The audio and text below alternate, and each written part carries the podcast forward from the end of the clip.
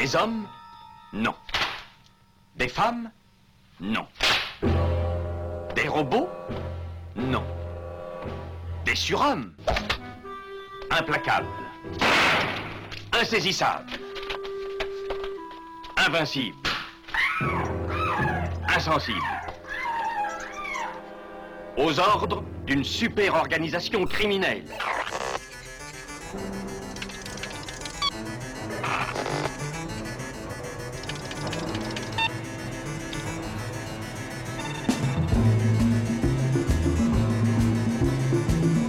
Impossible Rien n'est impossible pour... Culture prohibée. Bienvenue pour ce nouvel épisode de Culture Prohibée. Culture Prohibée, c'est l'émission hebdomadaire de la culture planète du Ciboulot, coproduite par Radiographite, graphite.net et animée par l'équipe des films de la Gorgone, les films de la Gorgone.fr. Culture Prohibée, c'est aussi un profil Facebook et un podcast disponible sur différentes plateformes. Tous les détails sont sur le blog de l'émission culture-prohibée.blogspot.com. Documenti e libretto di circolazione. Brigadiere, non mi faccia perdere tempo, sta a fare un pedinamento sul maresciallo Giraldi della squadra antiscippo. Allora fammi vedere il tesserino. E intanto quei figli della puttana mi scappano, ho capito? E se invece il figlio di puttana fossi tu?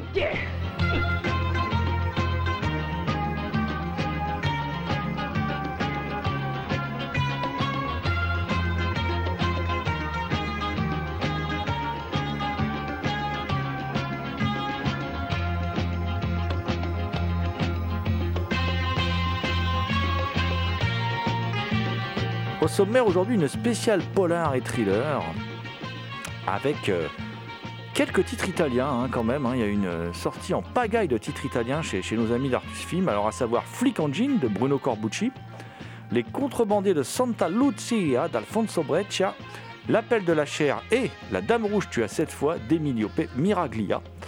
Euh, il y aura encore un peu d'Italie avec la série Mas Antonio, un polar italien produit par Catleya, société déjà coupable de l'excellente série Gomorra. On partira après euh, encore chez Elephant Film, hein, puisque Mas Antonio c'est chez Elephant Film. Euh, et on va rester chez Elephant Film avec cinq titres plus ou moins liés au genre qui nous intéresse. Euh, il y aura Les Feux de l'Enfer d'Andrew McLaglen, avec John Wayne quand même, ça se refuse pas. Un flic aux trousses de Jeff Canyu avec, avec Kirk Douglas, ça se refuse pas non plus. hein, voilà. Le méconnu Un cri dans l'ombre de John Guillermin, alors avec euh, George, j'adore qu'un plan se déroule sans accroc Pépard, ça se refuse pas non plus. hein, voilà. Et enfin, contre une poignée de diamants de Don Siegel avec Michael Ken. Et là, Michael Ken plus Don Siegel, ça se refuse pas du tout, du tout, du tout. Alors l'équipe de, de Culture Prohibée remercie Kevin Boissezon, Thierry Lopez et Victor Lopez pour leur aide sur cette émission.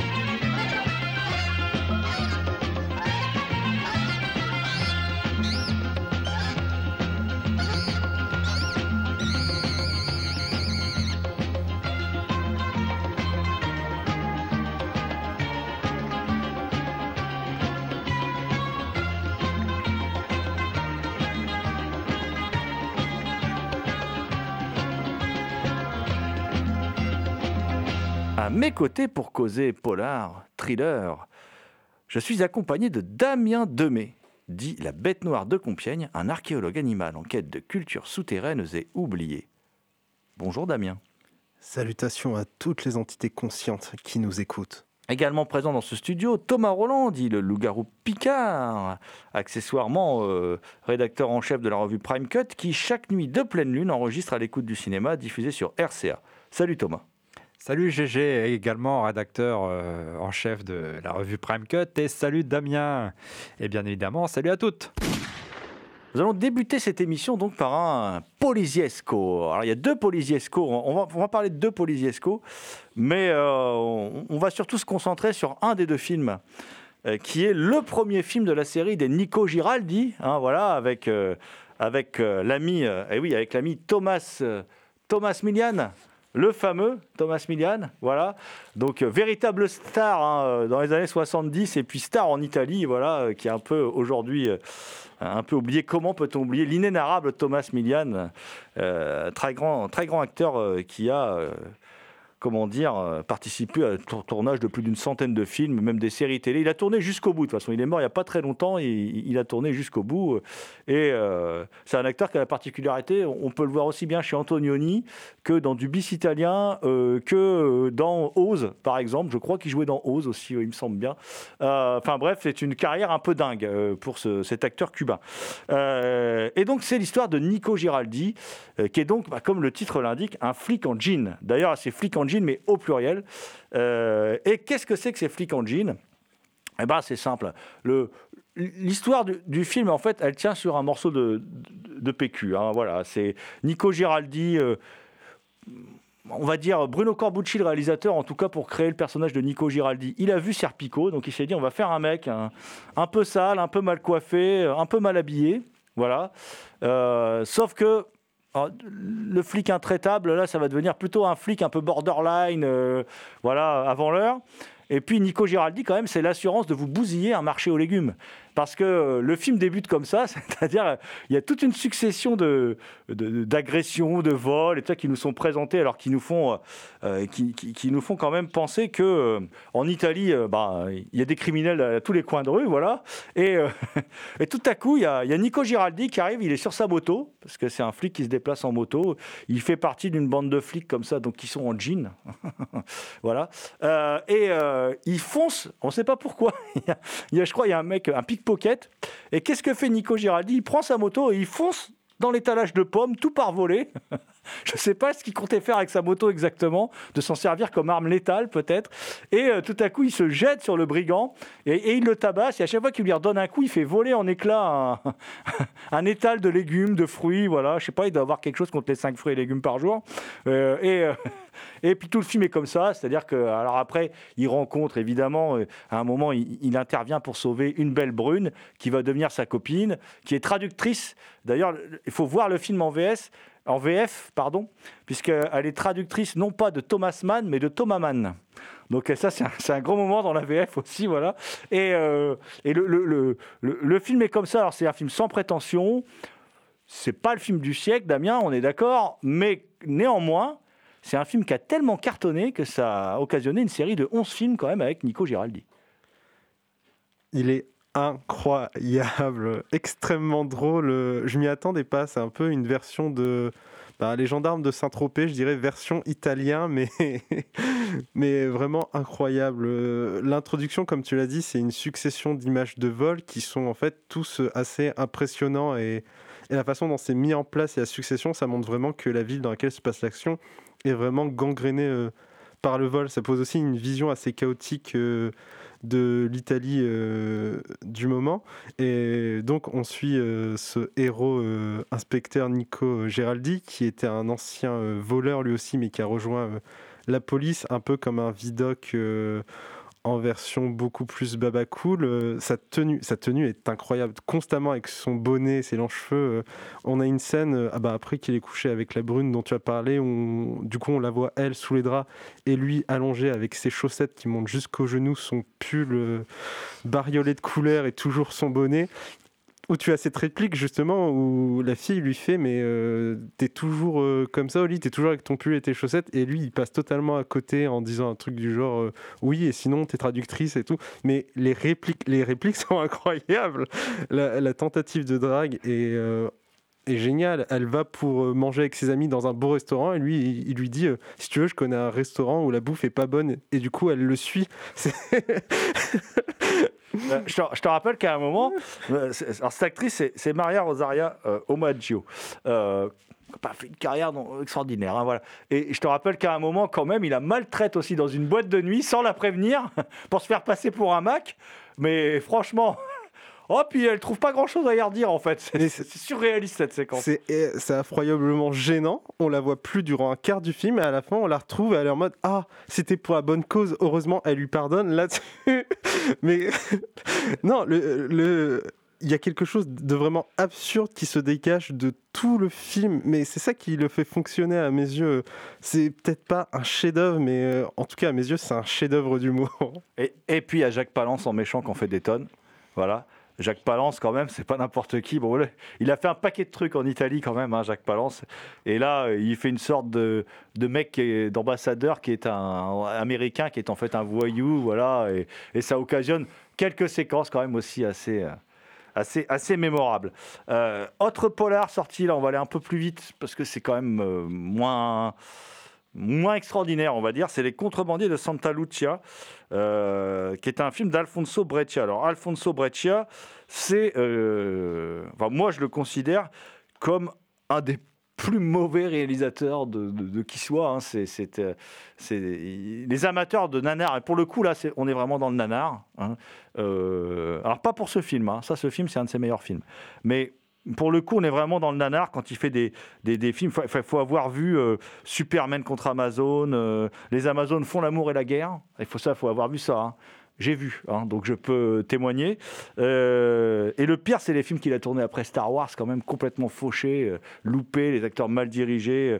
la bataille des étoiles, Star Odyssey, la guerre des robots. Enfin, tout ça, voilà. Les, les jaquettes, je me rappelle, en VHS, c'était super belle. Et puis après, il fallait regarder les films, quoi. Et là, c'était autre chose, mais c'est quand même. Et, d'ailleurs, il avait un super pseudonyme américain, Alfonso Breccia, il s'appelait Hal Bradley. Ah, ça, c'est magique. Donc, si vous voyez un film de Hal Bradley, euh, vous savez à quoi vous attendre. hein. Euh, à côté de Turkish Star Wars, on est dans le chef-d'œuvre. hein, voilà. Donc, euh, et. Là, il fait un film qui, est vraiment filmé d'ailleurs à, Santa, à Santa Lucia et qui raconte l'histoire du, du capitaine Ivano Radevich, l'excellent Gianni Garco, alias, euh, alias Sabata, qui, euh, qui mène une enquête euh, sur un trafic d'héroïne international.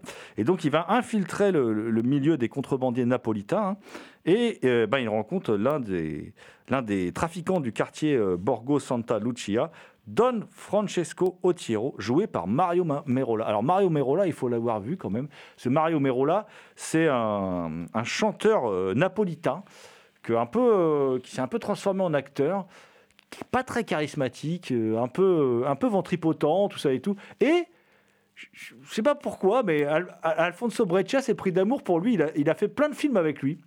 Donc euh, voilà, là il joue, dans le film. Alors euh, donc Don Francesco Otiro, c'est Mario Merola.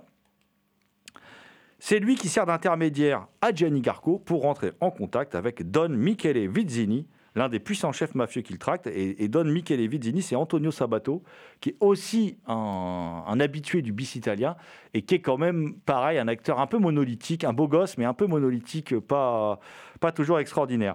Et euh, le film repompe un peu le, scénario d'un film qui s'appelle La filière de Ferdinando Baldi, qui est, d'un autre niveau, euh, la filière. Et il reste néanmoins que malgré le tout petit budget, bon, Breccia fait bien le job. C'est un film assez enlevé. Il se passe pas mal de choses. Faut pas être trop regardant sur la mise en scène parce que c'est pas c'est pas un grand metteur en scène, mais il a fait il a fait bien pire euh, bien pire Breccia. Et puis euh, surtout, euh, il s'est tellement inspiré de la filière de Baldi que du coup il reprend même des images de la filière de Ferdinando. Bah, tant qu'à faire, s'il y a de la gêne, euh, il n'y a pas de plaisir. Donc euh, vous vous inquiétez pas si quand vous regardez les poursuites en voiture, vous dites oh je les ai déjà vues ailleurs celles-là. Forcément elles viennent d'autres films. Donc c'est comme ça. Quand on n'a pas de sous, euh, bah, on se débrouille. Voilà. Donc euh, c'est pas le, film du siècle, mais ils, en ont sorti deux. Il y avait ces deux-là. Voilà. Donc euh, les contrebandiers de Santa Lucia, on va dire choix numéro 2, mais le Nico Giraldi, flic en jean, choix numéro 1. Ça, il faut le voir si vous êtes amateur de, de Poliziesco.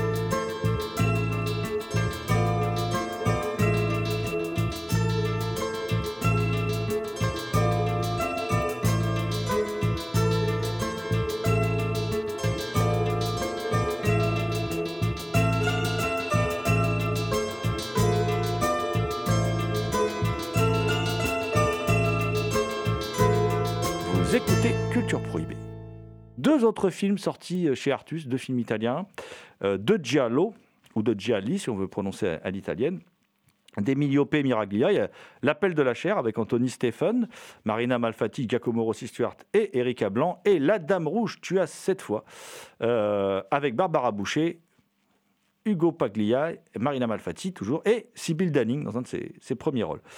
Alors, euh, Film la nous gâte, parce que ces deux films-là, c'est des incunables du Giallo qui étaient attendus depuis longtemps par les fans de Giallo.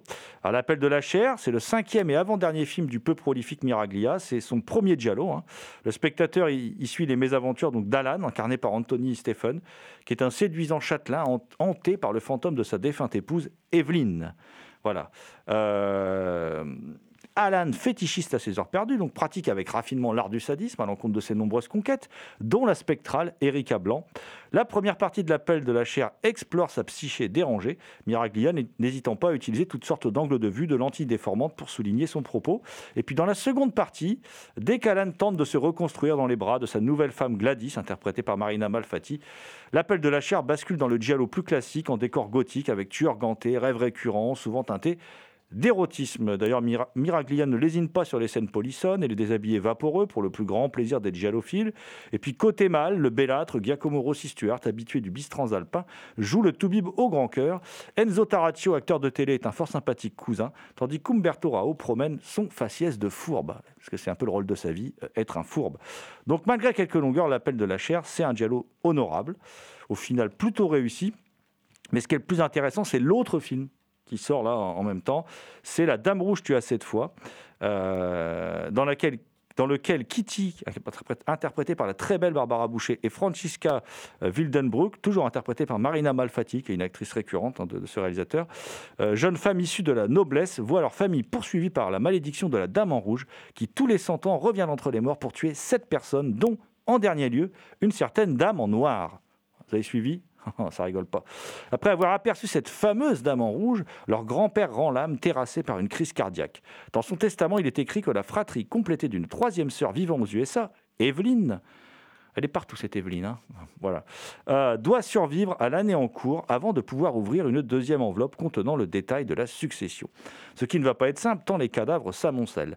La Dame en rouge tu as cette fois est un giallo teinté de gothique plutôt rythmé, particulièrement violent, dans lequel les meurtres sont gore et cruels. La réalisation de Miraglia est souvent inventive, comme lors d'une séance photo durant laquelle il s'amuse en créant une mosaïque. La scène la plus aboutie étant celle d'un cauchemar vécu par Kitty.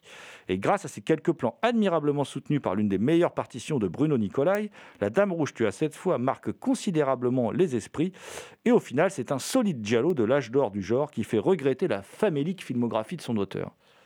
Alors je vais rester un peu en Italie encore pour une série euh, plus récente qui est euh, qui s'appelle Mazantonio. Euh, Ma- Mazantonio, c'est le nom du personnage principal de cette série. Alors Mazantonio, le bureau des disparus, le, le titre français.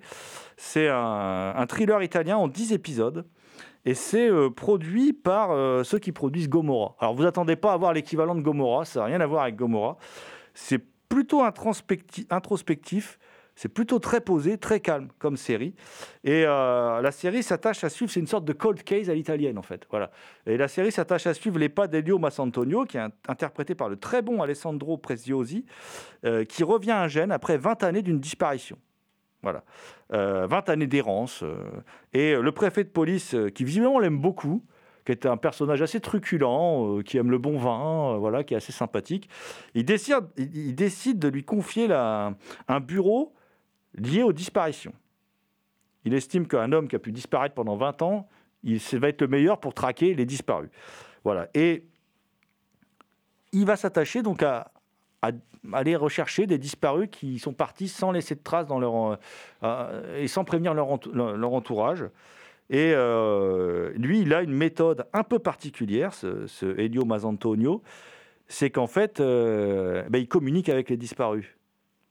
C'est-à-dire qu'on est dans sa tête et on a toute sa construction mentale. Il, il échange avec les disparus euh, Ils sont pas là, évidemment, hein, mais ça donne un aspect presque fantastique, très onirique à la série, où euh, très régulièrement, quand il cherche un personnage, eh ben, le personnage va apparaître dans le champ, il va dialoguer avec lui, il va dire, mais pourquoi tu t'es barré? J'ai très bien compris ce que tu voulais faire, moi-même j'ai fugué, tout ça et tout. Et puis on découvre aussi pourquoi, quelles ont été les années d'errance de Mazantonio, qu'est-ce qu'il a fait?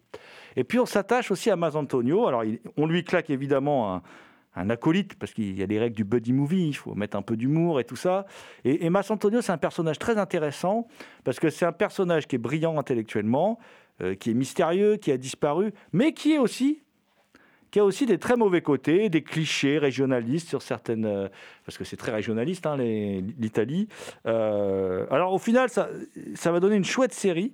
Alors la réalisation est assez banale, le rythme est plutôt lent, mais en fait on devient vite accro à ce personnage qui en fait est mystérieux, donc qui traîne quelque chose derrière lui et qui est très touchant et qui est non aimable surtout. Ça c'est intéressant. C'est-à-dire c'est un héros, il n'est pas sympa. Il n'est pas très sympa, pas tout le temps. Voilà. Donc il a des bons et des mauvais côtés. Donc c'est pas, pas manichéen, il est parfois pétri de préjugés sur certaines choses et tout. Du coup, ça donne une série intéressante. C'est pas la série du siècle, mais euh, étonnamment, c'est une série dont on ne peut pas décrocher. Voilà, je, je vous en dis pas plus. C'est une série italienne où ça change un peu des séries américaines, des mises en image à l'américaine. Ça, c'est une série italienne filmée à l'italienne euh, qui prend son temps, tout ça. Donc c'est pas c'est pas désagréable.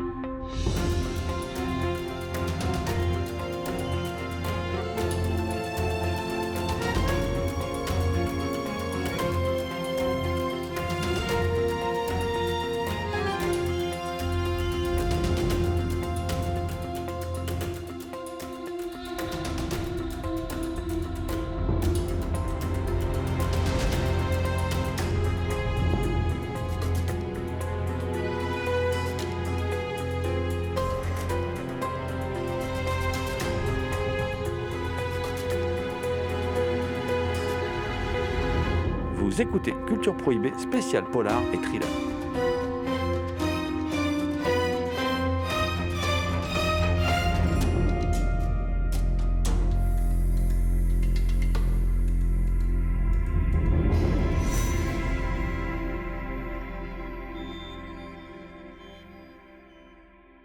On va rester chez Elephant Film, mais on va changer d'univers, euh, puisqu'on va aller voir euh, John Big Balls Wayne en compagnie de, no- de notre ami Thomas.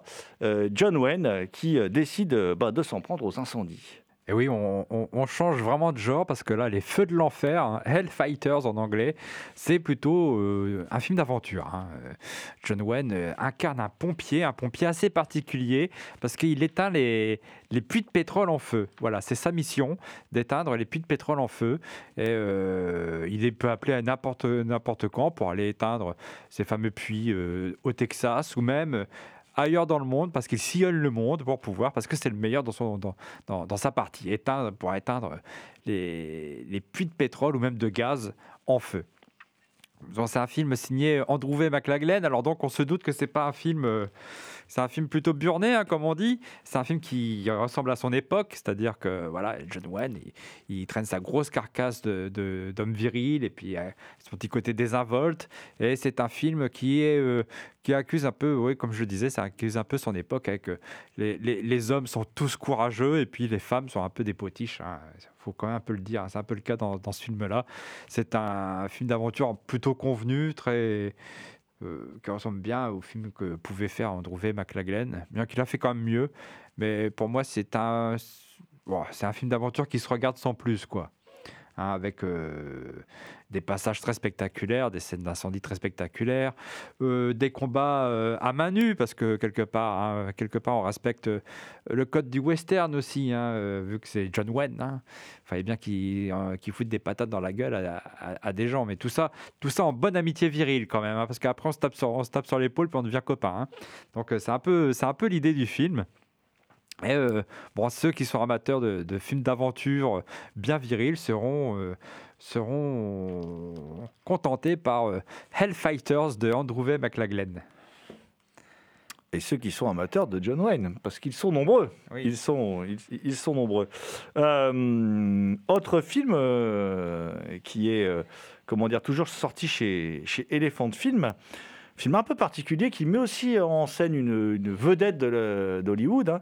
C'est Un flic aux trousses de Jeff Cagney avec, entre autres, Kirk Douglas, mon cher Damien. Un flic aux trous, c'est donc un film policier euh, américain avec euh, John Schneider jouant Eddie Macon, un prisonnier en fuite, un prisonnier innocent en fuite, poursuivi par euh, un policier assez hargneux joué par Kurt Douglas qui se lance à sa poursuite. Donc euh, le film a une histoire assez simple, c'est-à-dire que Eddie Macon a été condamné de manière assez injuste et il décide de, en fait, de s'enfuir de cette prison pour rejoindre une première fois sa famille, ce qui va échouer vu qu'il va se faire rattraper par Kurt Douglas. Et le film le suit donc dans sa deuxième tentative de fuite. C'est intéressant parce que le film euh, débute euh, avec des éléments vraiment très américains, c'est-à-dire qu'on débute sur un rodéo, ensuite on a tout cet espace de course-poursuite à travers les États-Unis qui a un peu un air de road movie mais qui est très vite euh, abandonné. Et euh, Kurt Douglas a un rôle euh, assez particulier dans le film, c'est-à-dire que je trouve un peu bipolaire. C'est-à-dire qu'avec les criminels, c'est une véritable ordure, mais incroyable. vraiment, il les déshumanise. Et en fait, dès qu'il est avec euh, quelqu'un, un autre policier ou juste un citoyen euh, lambda qui considère comme quelqu'un de bien, il est tout gentil. euh, tout attentionné et il est vraiment particulier parce que pour faire euh, son travail donc plus ou moins de détective de même de Marshall de retrouver cette personne en fuite il utilise plein de techniques comme l'usurpation d'identité à, plusieurs reprises à travers le film. Il y a un truc qui est aussi très particulier, c'est que le résumé de la vie du prisonnier, ça se fait euh, en musique, c'est-à-dire qu'on a toute une partie musicale où on nous raconte sa vie de jeune américain qui vient de débuter un couple, euh, qui travaille pour essayer, de payer euh, finalement les médicaments pour son enfant qui est très malade. Et le film a un deuxième truc qui est assez particulier, c'est que tous les provinciaux sont un peu traités comme des bouseux, ce qui est assez, assez bizarre. C'est-à-dire qu'on n'en trouve pas un seul qui est bien. Ils sont tous un peu traités de manière, euh, de manière stupide à travers le film, ce qui donne euh, un passage central, pour le coup, euh, que je trouve extrêmement intéressant, presque un ovni à l'intérieur même du film. Au final, je trouve que c'est un film très... Enfin, un peu inégal, mais qui en, demeure pas moins intéressant dans finalement cette quête de liberté et d'innocence. Ça, c'est sûr que les passages chantés où on voit en flashback euh, la vie d'Eddie Macon, c'est plutôt bien ringard et bien mièvre. hein. La musique country dedans elle joue un rôle assez, euh, assez étrange. hein. C'est vraiment en contrepoint du film. Et c'est un film qui est à plusieurs tonalités d'ailleurs. hein. C'est un film euh, qui parfois fait dans le polar dur, parfois c'est le film de redneck, ça, le, le film très, très États-Unis du Sud. C'est un film très bizarre. hein. C'est un film qui peut parfois aussi prêter à rire. hein. C'est un, film, un film assez étrange. Je, je me demande si le, si le réalisateur, euh, dont le nom m'échappe, euh, Jeff Cagney. Jeff euh, le maîtriser de bout en bout parce que c'est vraiment aussi plein de clichés. Hein, notamment quand il rencontre une jeune femme qui va l'aider dans sa fuite. On est vraiment dans le cliché, dans le cliché du héros viril, euh, au-dessus de tout soupçon. euh. C'est vraiment un film vraiment étrange. Cette jeune femme, c'est Lee Purcell quand même, qui, est, qui, est- qui, pour le coup est un personnage euh, pas très cliché parce qu'on comprend, pas- enfin, on comprend pas vraiment ce qui la motive. C'est euh, un personnage féminin intéressant. Alors lui, évidemment, c'est John Schneider. John Schneider, c'est, je crois, c'est Shérif Fais-moi peur ou Cours après moi, Shérif, je sais plus. Enfin, c'est ce genre de, production. Il était, c'est une superstar en fait, lui, hein, John Schneider, hein, aux États-Unis. hein. Moins chez nous, mais là-bas, c'est une superstar. Et et c'est un drôle de film hybride des années 80. Jeff Cagney, il avait le vent en poupe. hein, il a, c'est un réalisateur qui a eu une petite période de gloire comme ça dans les années 80. Et il avait fait Toucher aussi, je me rappelle. Enfin, il avait fait quelques films qui avaient bien marché au box-office. Et puis il a disparu des, des tablettes. Et... Coup double, c'est lui aussi. Coup double, coup double, Jeff Cagney, c'est lui aussi, exactement. Euh, on y retrouve Kirk Douglas, d'ailleurs. dans- Kirk Douglas dans- et Burt Lancaster. Burt Lancaster, c'est ça. Euh, À chaque fois, c'est des films un peu comme ça, fun, décomplexés, hybrides. Mais on a toujours l'impression qu'ils sont pas tenus, quoi. On sait pas trop où ils vont, ce qu'ils racontent vraiment. euh, et voilà, mais ça reste euh, ça reste fort sympathique parce que c'est un film, on s'emmerde pas, quoi. Voilà, quand on regarde ça, euh, c'est un film très de son époque, j'ai envie de dire.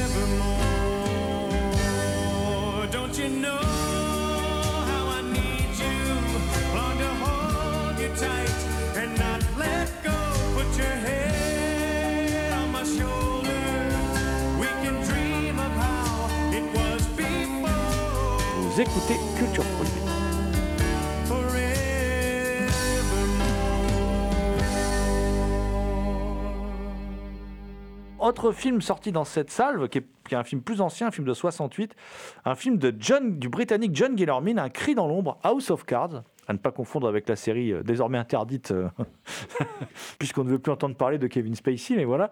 Euh, donc là, ça n'a rien à voir, ça s'appelle Un cri dans l'ombre en, version française. C'est de John Guillermin, donc le gars qui a fait, oui, le gars qui a fait le remake de King Kong, le, gars qui a fait la tour infernale, voilà, John Guillermin. Euh, et et, euh, avec une musique de Francis Lay. Et oui, Francis Lay qui se prend un peu pour John Barry, qui nous fait un peu une musique à la, James Bond là.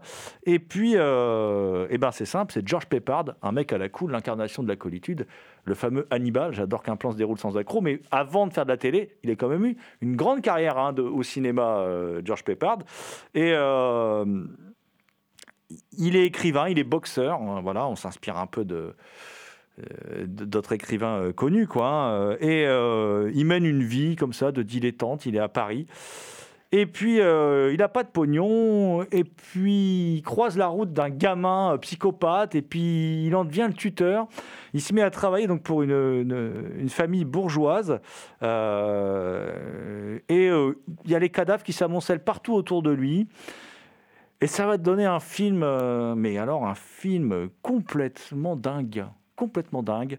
Euh, si vous voulez être confronté à une bourgeoisie perverse et starbée, si vous voulez une, voir une, une- réalisation euh, complètement euh, délirante, parfois à gros coups de zoom, parfois des travelling très élégants, parfois des scènes limite du gore, si, si, si vous voulez voir un film plein de thunes, mais qui en fait est un film bis, mais, mais produit avec plein, plein, plein d'argent, si vous voulez voir, comment dire, des des, des, des, des turiféraires du, ré- du régime nazi qui rêvent de remettre en place une nouvelle race aryenne dirigée par Orson Welles, euh, avec, euh, avec des enfants psychopathes. D'ailleurs, ça, ça- on peut faire le lien avec euh, ce film de Frankenji Schaffner avec James Mason, hein, ces, ces garçons qui venaient du Brésil. Voilà. Si, si vous voulez voir donc un film aussi où il y a une scène, mais alors complètement dingue, limite, mais alors là. On- la culture du viol, si vous voulez voir ce que c'est, vous voyez cette scène qui est assez dingue. Euh, c'est une scène où le, comment dire, euh, George Peppard menace de, violer une jeune femme euh, pour. oh, c'est le héros, il peut bien se permettre ça quand même. hein. Voilà, ouais, c'est ambigu hein, comme truc. Il menace de violer une jeune femme pour que sa mère avoue quelque chose. Ça fait pas trop changer d'avis sa mère. Par contre, la fille, elle a très envie de se faire violer. Et, donc- et cette scène, elle est particulièrement dérangeante, surtout comment dire, à l'aune des débats qui agitent la société aujourd'hui. Mais c'est un film dingue, c'est un film fou. Il y a Inger Stevens, qui est quand même une actrice assez rare, donc c'est assez chouette de la voir là. Et c'est un- c'est une sorte de, James Bond un peu délirant comme ça, où euh, il y a- il y a plein de scènes complètement folles, avec un final sans Chuck Norris ni, euh, euh, ni Bruce Lee, mais qui se passe au Colisée de Rome, voilà, et qui vaut son, son pesant de, cacahuètes. Et non, franchement, euh, je, je vous le conseille si vous voulez croiser des, un couple qui, qui oh, je sais pas, on peut donner plein d'exemples. hein. Il, il y a une femme de chambre nymphomane, il y a, il y a, un, y un tueur déguisé en moine Francis, franciscain, par exemple. Enfin, plein de personnages que ça, n'arrête jamais, c'est trépidant. C'est un très bon, euh, très bon film, euh, un très bon divertissement, mais je dis pas ça de manière péjorative, c'est un très bon film et euh, j'aimerais bien voir plus souvent, découvrir, je ne connaissais pas ce film, j'aimerais bien découvrir plus souvent des films comme ça, c'est une vraie pépite. John Guillermin est un bon réalisateur qui est, à mon sens, mésestimé. D'ailleurs, il a fait un excellent film avec George Peppard. Je ne sais pas si c'est avant celui-là ou après celui-là, qui est Le Crépuscule des Aigles, qui est un film que moi j'adore personnellement. Ah, vous savez ce qu'il vous reste à faire, vous précipitez, euh, vous précipitez sur Un cri dans l'ombre donc, euh, de John Guillermin, édité par Elephant Film. Et on va rester chez Elephant Film pour le, dernier film de cette, euh, de cette émission, qui est Contre une poignée de, diamants de Don Siegel avec Michael Ken. Un film, Thomas, que je crois tu, tu aimes beaucoup. Oui, The Black Windmill, un film qui est, qui est pas aimé, un film qui est mésestimé, euh, euh, même par Michael Caine, apparemment, d'après ce que dit Eddie Moine dans le, dans le, dans le bonus. Pourtant, c'est un film que j'aime bien. Bon, c'est un film qui a des défauts parce que euh, dans le scénario, on sent que parfois il y a des coutures. Donc, ça, raconte l'histoire d'un agent secret britannique qui est incarné par Michael Caine. Michael Caine, pendant un temps, il a beaucoup joué des agents secrets britanniques. Ça a commencé avec euh, Philip Crestfield de Sidney. Fury, qui est une réponse un peu à James Bond, où il incarnait un, agent secret plus élégant, plus, plus, plus classieux que James Bond. hein, euh. Et euh, donc, il a fait toute une série de films comme ça. Donc, les Harry Palmer, il y a cinq films en tout, hein, trois films et deux téléfilms, je crois. Après, il y en a d'autres, hein, des, des dérivés, notamment Blue Eyes de, de Russell Mulcahy. Et donc, ce film, Contre une poignée de diamants, s'inscrit un peu dans cette série où, où, euh, Michael Caine joue les agents secrets un peu plus élégants, un peu plus ambigus que, que, James Bond. Et donc là, euh, et cet agent secret, euh, son enfant est enlevé par le méchant John Vernon. hein. John Vernon, hein, une espèce de, de Robert Shaw, de sous-Robert Shaw, hein, ils ont un la même tête. Euh, John Vernon donc euh, le fait chanter pour pouvoir récupérer euh, un sachet de diamants qui, va, qui doit servir pour une transaction quelconque au sein de, de ce service secret britannique. Et pour pouvoir récupérer son enfant, bah, Michael Caine va devoir un peu trahir son service secret.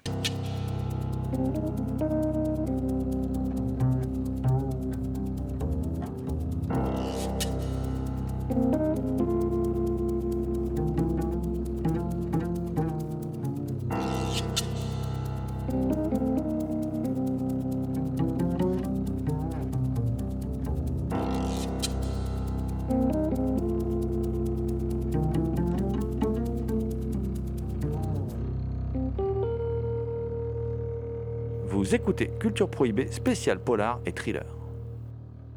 Moi, c'est un film que j'aime bien. Déjà, il y a une super musique de Roy Budd. Hein, Roy Budd, c'était un génie hein, qui est mort très jeune d'ailleurs, hein, d'un cancer du cerveau, je crois. C'était, c'était un génie. Il a fait quelques, quelques BO formidables.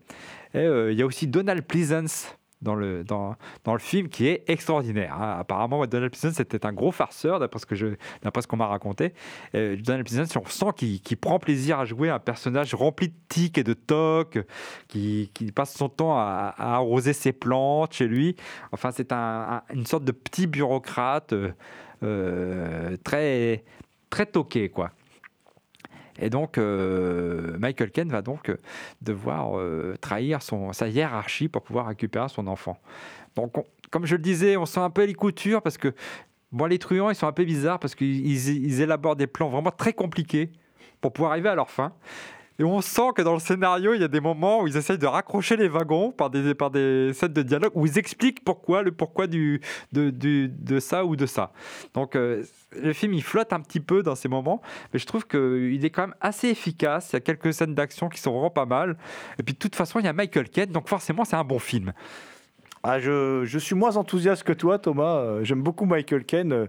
Je suis pas sûr que l'adage à Michael Caine, c'est forcément un bon film, s'applique pour Les Dents de la Mer 4 de Joseph Sargent, par exemple. Mais bon, faut être honnête. Mais euh, bon. euh, Ah, je trouve le film ouais, décousu, euh, par moments manquant de rythme, ce qui est quand même un comble pour Don Siegel, quand même, qui est un cinéaste adepte justement d'un rythme assez, euh, assez soutenu dans, dans ses films, un véritable maître de, de- la série B. Euh, je, pense que Don Siegel, c'est pareil, ne, ne- portait pas beaucoup ce film dans son cœur, enfin visiblement pas trop non plus. euh, parce qu'il n'a pas été simple, si simple que ça à faire. C'était un film à coucher dans la douleur. Et alors le, film comporte de, très belles séquences. L'introduction est vachement bien, avec effectivement avec ses, ses vrais faux militaires et tout, c'est vachement bien. Alors effectivement, pourquoi des plans aussi compliqués pour, des trucs aussi simples en fin de compte, quoi. Voilà. Euh, et puis il y a une scène de poursuite aussi, euh, de poursuite avec Michael Caine qui, est- excellente, qui est superbement bien mise en scène. Euh, mais ah, moi, pour moi, le, film manque quand même de rythme. Il est trop long, il est trop décousu. Et moi, je trouve que c'est un petit Don Siegel quand même. C'est pas un grand Don Siegel. C'est un, petit Don Siegel, mais moi j'aime bien ce rythme lent aussi. Je trouve qu'il donne un cachet particulier au film. euh, et c'est vrai que ça ressemble pas euh, aux autres films de Don Siegel. Enfin, c'est un film que j'ai vu quand j'étais plus, plus jeune. hein. donc c'est un peu une Madeleine aussi. hein. Puis surtout cette musique de Roy Budd que je trouve vraiment extraordinaire. Mais j'ai- j'aime beaucoup ce film pour ces raisons-là. Mais effectivement, c'est un peu décousu. Et parfois on sent qu'ils essayent de rafistoler les, morceaux comme ils peuvent. quoi. Il y a sauvé dans, dans le film, il y a un super personnage féminin joué par Delphine Seyrig, qui est un personnage qui prend toujours des décisions improbables. Enfin, enfin, pas improbable, mais en tout cas impossible à deviner à l'avance pour les spectateurs. Donc ça, c'est assez, euh, ça, c'est assez étonnant.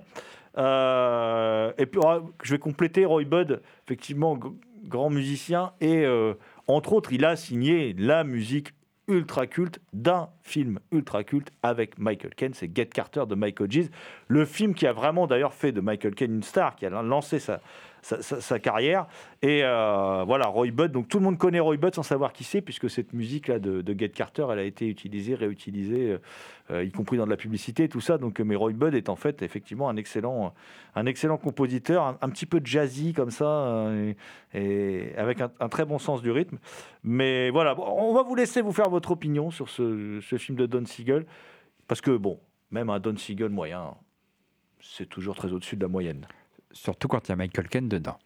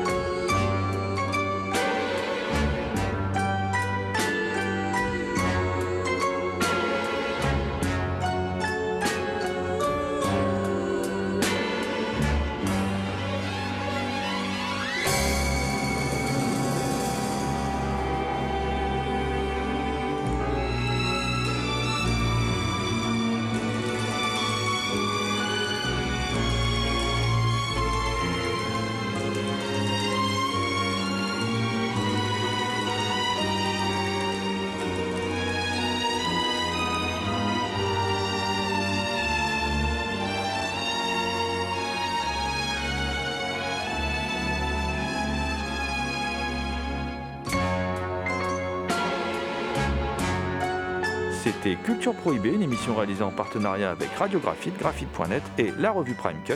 Plus d'infos sur theextasyoffilm.com. Culture Prohibée est disponible en balado-diffusion sur diverses plateformes. Toutes les réponses à vos questions sont sur le profil Facebook et le blog de l'émission culture-prohibée.blogspot.com. Culture Prohibée était une émission préparée et animée par votre serviteur Jérôme Potier dit La Gorgone, assisté pour la programmation musicale d'Alexis dit Admiral Lee, une émission animée avec Damien Demé dit La Bête Noire de Compiègne, Thomas Roland dit Le Loup-Garou Picard and the Last But Not the Least. Je veux bien sûr parler de Léo à la technique. Salut les gens, à la prochaine